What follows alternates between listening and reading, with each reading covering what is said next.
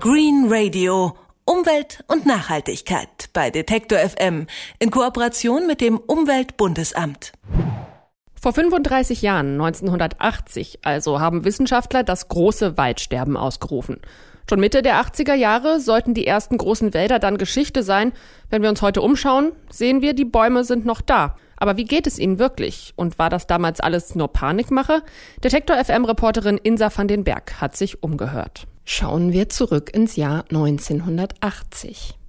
Dem Professor für Bodenkunde Bernhard Ulrich fallen im Solling diese, wie er es nennt, neuartigen Waldschäden auf. Braune Nadeln, abgestorbene Äste, Baumleichen.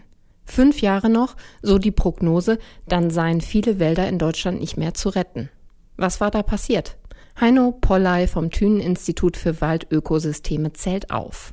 Industrieanlagen, die auch Schadstoffe ausstoßen, sind immer mehr geworden. Um die Einflüsse auf die unmittelbare Umgebung zu reduzieren, sind die Schornsteine immer höher gebaut worden.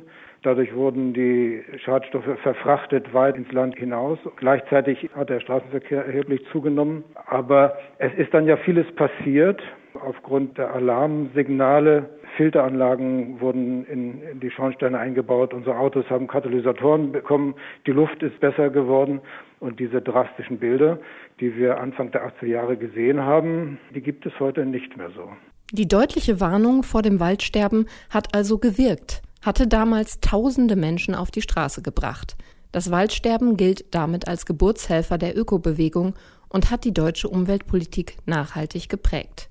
Inzwischen denken und handeln eben nicht mehr nur Ökos umweltbewusst. Geht es dem Wald in der Folge also wieder gut? War das 1980 alles nur Panikmache? Das bestreitet Rudolf Fenner von der Umweltorganisation Robin Wood. Aus heutiger Sicht muss man natürlich sagen, der Wald ist nicht gestorben, das ist schon mal sehr klar.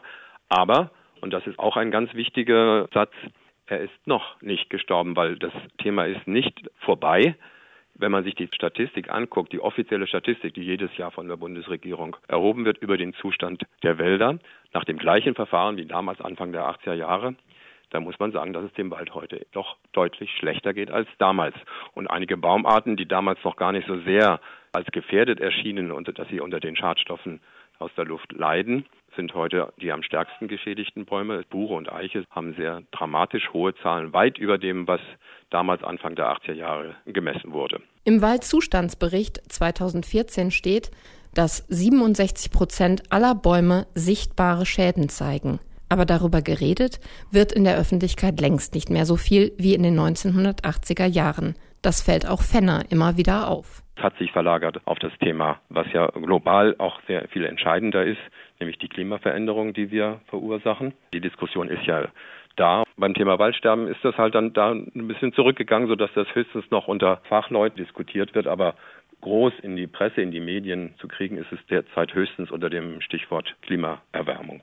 Klimawandel eine der Ursachen nämlich für die Waldschäden, neben den Abgasen von Kraftwerken, von Autos durch die Massentierhaltung. Die Trockenheit der letzten Wochen wird die Schäden in den Wäldern deutlich in die Höhe treiben, meinen die Experten. Auch deshalb muss man noch viel mehr gegen die Klimaerwärmung tun, meint Heino Polley vom Thünen-Institut für Waldökosysteme. Nach meinem Eindruck ist das Thema Klimawandel sehr präsent in der gesellschaftlichen Diskussion. Vielleicht ähnlich präsent wie vor Jahrzehnten das Thema Waldscherben. Nur es fehlen diese Schreckensbilder im Moment noch. Damals hat es schon durchaus Fotos und Bilder gegeben, die den sterbenden Wald zeigen. Der Klimawandel, der bedroht uns im Moment hier in Deutschland eher latent oder als eine Zukunftsgefahr. Man sieht die aktuellen Erscheinungen nicht so deutlich wie vor 35 Jahren, als die Wälder von Emissionen so geschädigt waren. Vor 35 Jahren haben Experten vor dem großen Waldsterben gewarnt. Und auch wenn es den Bäumen heute eher schlechter geht als damals, ist das bestimmte Umweltthema nun der Klimawandel. Das hat meine Kollegin Insa van den Berg zusammengetragen. Green Radio Umwelt und Nachhaltigkeit bei Detektor FM in Kooperation mit dem Umweltbundesamt.